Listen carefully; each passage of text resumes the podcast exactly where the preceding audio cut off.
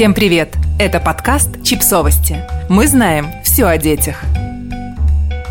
В чем заключается самостоятельность ребенка?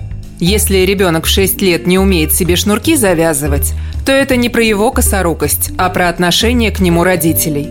Тогда дети могут сами научиться надевать колготки, а собирать рюкзаки в школу, делать домашние задания, ходить за хлебом, разогревать себе еду, оставаться дома одни – все эти вопросы на самом деле не про детей, а про родителей, про их границы и доверие, страхи и комплексы, и в конце концов про их взаимоотношения с миром.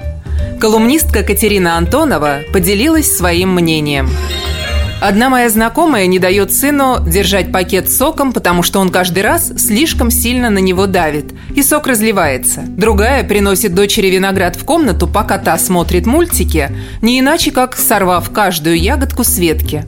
Третья, чуть что, бросается вытирать своему сыну руки влажными салфетками, потому что везде зараза. И каждая из этих мам сказала мне, что я страшная пофигистка, потому что не делаю всего этого с собственными детьми. Я не помогаю детям натягивать колготки перед школой. Я только раз в неделю перетряхиваю их рюкзаки, обнаруживая там каждый раз сгнившую шкурку от банана, намертво прилипший к учебнику пластилин и крошки непонятного происхождения. И я категорически настаиваю на том, чтобы не наводить порядок на их столах, а только напоминать им об этом – в целом, поскольку мои дети живы, здоровы и порой даже умны и сообразительны, мне кажется, что я все делаю правильно. Или, во всяком случае, не совершаю ничего криминального. Мои аргументы такие. Первое. Воспитание, по-моему, это предоставление ребенку все большей свободы. Конечно, с оговорками, конечно, с оглядкой, конечно, со всеми возможными экивоками. Но, как было сказано кем-то из мудрых, Ребенок – это гость в твоем доме.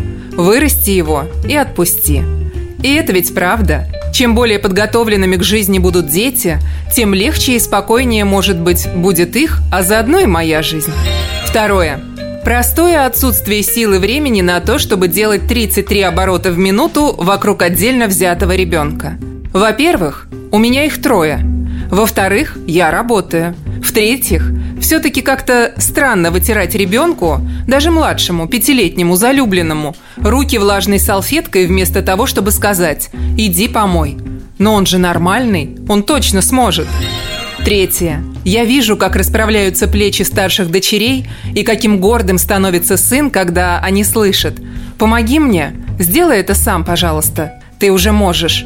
Они действительно, как на крыльях, начинают лететь по жизни. У них и правда появляется больше сил, умений, решимости, смелости и других прекрасных качеств, когда просишь их о поддержке и веришь, что у них все получится.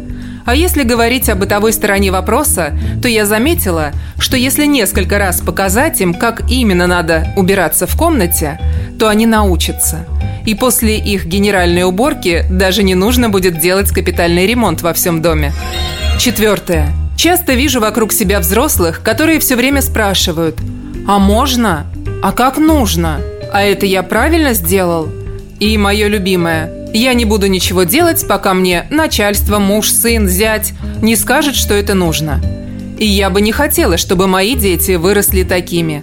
Я мечтаю, что мои дети станут людьми, которые способны принимать решения и нести за них ответственность, что у них будет интересная жизнь, которая невозможна без резких поворотов, что они не будут бояться рисковать, пробовать, менять, искать, что они будут верить в себя. Поэтому, чтобы помочь им стать такими, я говорю, я знаю, что у тебя получится. Пойди и оденься сам. Только помни, что мы идем в театр. Если ты нагрубила бабушке, извинись перед ней сама, без меня. Я не бросаю своих детей без поддержки, но там, где мне кажется, что они справятся, я отпускаю их совершать их собственные поступки, принимать собственные решения, видеть последствия и что-то про себя и про жизнь в связи с этим понимать. А еще я понимаю, что когда выходила замуж, то совсем не умела готовить. И муж, хоть и удивился этому, потому что мне было уже 26 лет на тот момент, неизменно говорил – ты просто готовь и все. Это не может не получиться.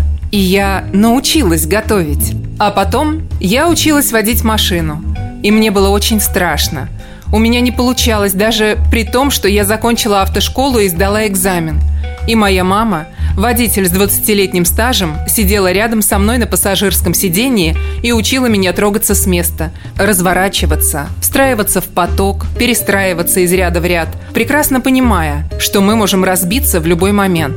А в какой-то момент она вышла из машины и сказала мне «А теперь сама». Только будь осторожна и помни, что у тебя дети. И я стала ездить сама. Сначала медленно и плохо, потом лучше. И сейчас я просто вожу машину, как миллиарды других людей. Но для того, чтобы это случилось, моя мама и я сама должна была поверить в то, что это получится. Подписывайтесь на подкаст, ставьте лайки и оставляйте комментарии. Ссылки на источники в описании к подкасту. До встречи!